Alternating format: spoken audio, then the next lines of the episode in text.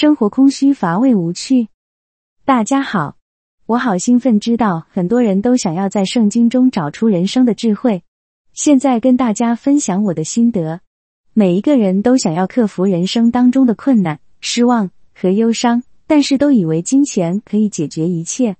请翻阅圣经传道书第九章十一到十二节。我又转念见日光之下，快跑的未必能赢，力战的未必得胜，智慧的未必得粮食。明哲的未必得资财，灵巧的未必的喜悦。所临到众人的是在乎时候和机会。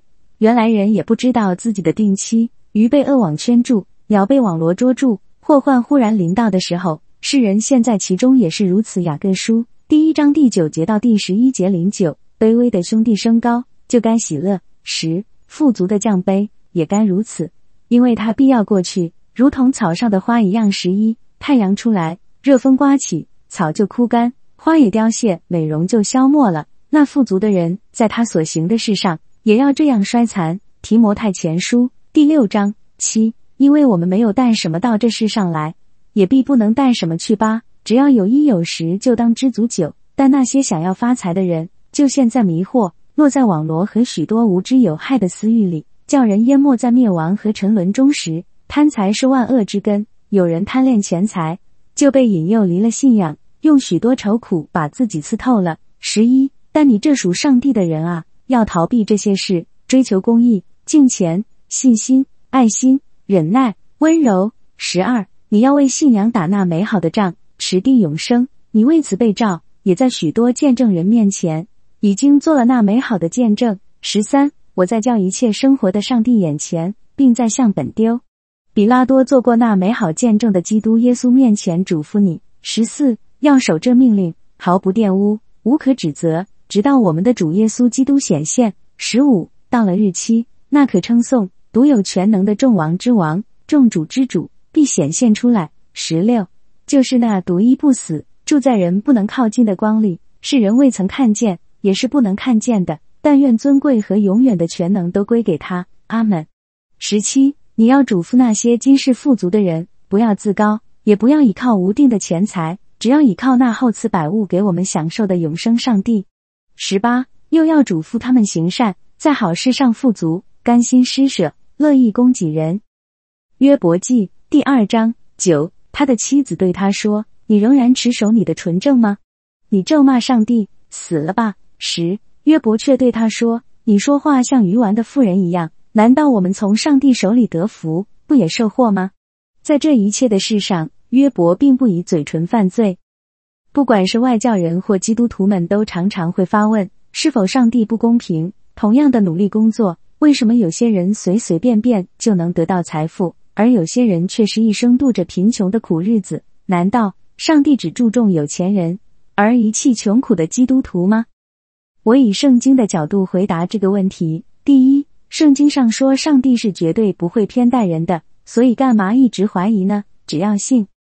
第二，雅各书第一章第九节到第十一节中说的，让贫穷的弟兄们喜乐，因为虽然他们的贫穷，但是却总不缺乏。上帝以这些弟兄们的信心而举高他们的地位，而对于富有的基督徒们，上帝并无偏待，因为上帝赐予那些人富有，是为了让他们用金钱去供应和帮助周遭的贫穷与弱者。如果那些人因为富有而高傲过人，把金钱用在自私贪婪的用途上，那么上帝绝对会痛恨这种行为。公正的上帝绝对会贬低那些富有的人。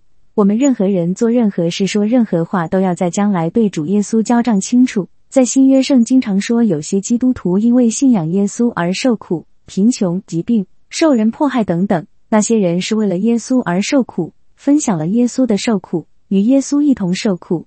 并不是因为罪恶而受苦，不要乱听一些假牧师、假先知的话。说什么？如果你是一个真正的基督徒，每个月按时交出十分之一奉献的话，你只有富贵、一生顺利、疾病远离你，绝对不可能受苦。他们都是一些大骗子。富有的人虽然享受一些穷人所无法享受的事物，但是圣经上说，人的一生形同影子，光阴似箭，一切都很快过去了。我们赤身裸体来到这个世界，将来死去也是赤身裸体的，成为灰烬，什么也带不走的。我们依靠主耶稣，将来在天国共享荣耀与富贵。今生虽然贫困，但是在天堂的永生绝对是与耶稣基督共享富有。相不相信由你，因为圣经说的。如果你还不信圣经的权威是绝对真理，那代表你还没有重生。圣经上也说，那些富有的人都不满足贪婪的人性，就是堕落在深渊中。贪爱钱财的人，将来只会堕入各种的试探与诱惑，成为撒旦魔鬼攻击的对象。所以，凡事有一好，就有一坏，不必嫉妒别人。这世界上能供应人的，都不能满足我们的灵魂。换句话说，那些富有的人，其实失去的比再多的金钱能给予的还要更重要，还要更多。第三，旧约约伯记第二章第十节中说的：“当我们接受了很多祝福，别忘了，我们也当准备接受一些人生的苦难。”在我四十九年的一生中，看了很多例子，旧约。创世纪中，亚伯拉罕说得好：“因为上帝一定会保证人类在永生的天平上保持绝对公平与公理，否则上帝不能当全世界的法官，审判全人类。永远记住这一点，保持盼望主耶稣的拯救，不要绝望。绝望是撒旦魔鬼给予的诅咒。”我看了很多例子，那些有钱人虽然享受荣华富贵，受人嫉妒，但是年老时都在很多地方被上帝给贬低。因为人生是如此的虚空，再多的富贵也买不到那些贫穷的基督徒才有的喜乐与上帝最近的关系。上帝是公平的，那些富有的人通常距离上帝也最远。耶稣基督最爱的人是儿童，因为儿童最卑微，儿童没受什么高等教育，儿童不懂得跟别人竞争抢钱。另外，儿童也是最贫穷的，先天缺陷的儿童在天国中是最大的。那些儿童也是距离上帝最近的人。据我观察。很多富有者跟高教育高者，临到他们的类似是妻子早去世，或是早离婚，得到不治之病、癌症，事业不成，小孩出意外丧生等等，不一一举例。另外一个例子，美国加州每年都有火灾，原因是太干燥了，而且往往看到很多富贵人的别墅豪宅都烧成灰。看看约伯记吧，约伯得到最多的祝福，却也得到苦难，为什么呢？约伯。不是最圣洁、最公义的艺人吗？艺人不是应该不会受苦吗？因为我们所信的真神上主耶和华也是一位最厌恶骄傲的神。很多富有者几乎没有意外，都是太自满了，瞧不起别人，忘恩负义，过河拆桥，忘记了是谁让他们富有的。就如兴盛时期的犹太人一样，为什么最后会没落，被外族人抓去异地当奴隶？因为骄傲。圣经上说，贪爱钱财的人，那些有钱人。那些财主都很难进入天国，比一个骆驼要穿过针眼还要难啊！耶稣基督曾经跟一位富有的少年说：“把你的财富卖掉，交给穷人，再跟随我吧。”可见，要跟随耶稣进入天国，可不能同时扛着金银珠宝，又同时要天国的荣耀的。你不能同时敬拜金钱与世界上的名利，又敬拜上帝耶和华，这是万万不可行的。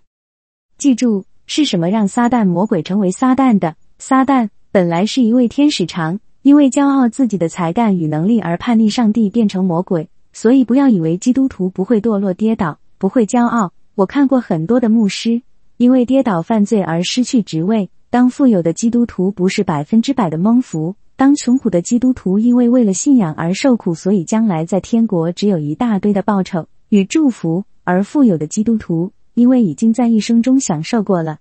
所以在天国就没有穷苦基督徒应有的报酬与祝福。上帝是绝对公平公正的，不应该质疑。最后，我的总结是：圣经上说的话，不要去迷恋，不要爱这个世界。如果任何人贪恋这个世界，那么上帝天赋的爱也不在他身上，如此不能进天国。因为这世界充满着贪财、情欲和罪恶，这些都是上帝所厌恶的。当世界结束时。所有的这些情欲与贪婪也都会消失，再也寻不住。只有神的话语永远都会存在。上帝爱你。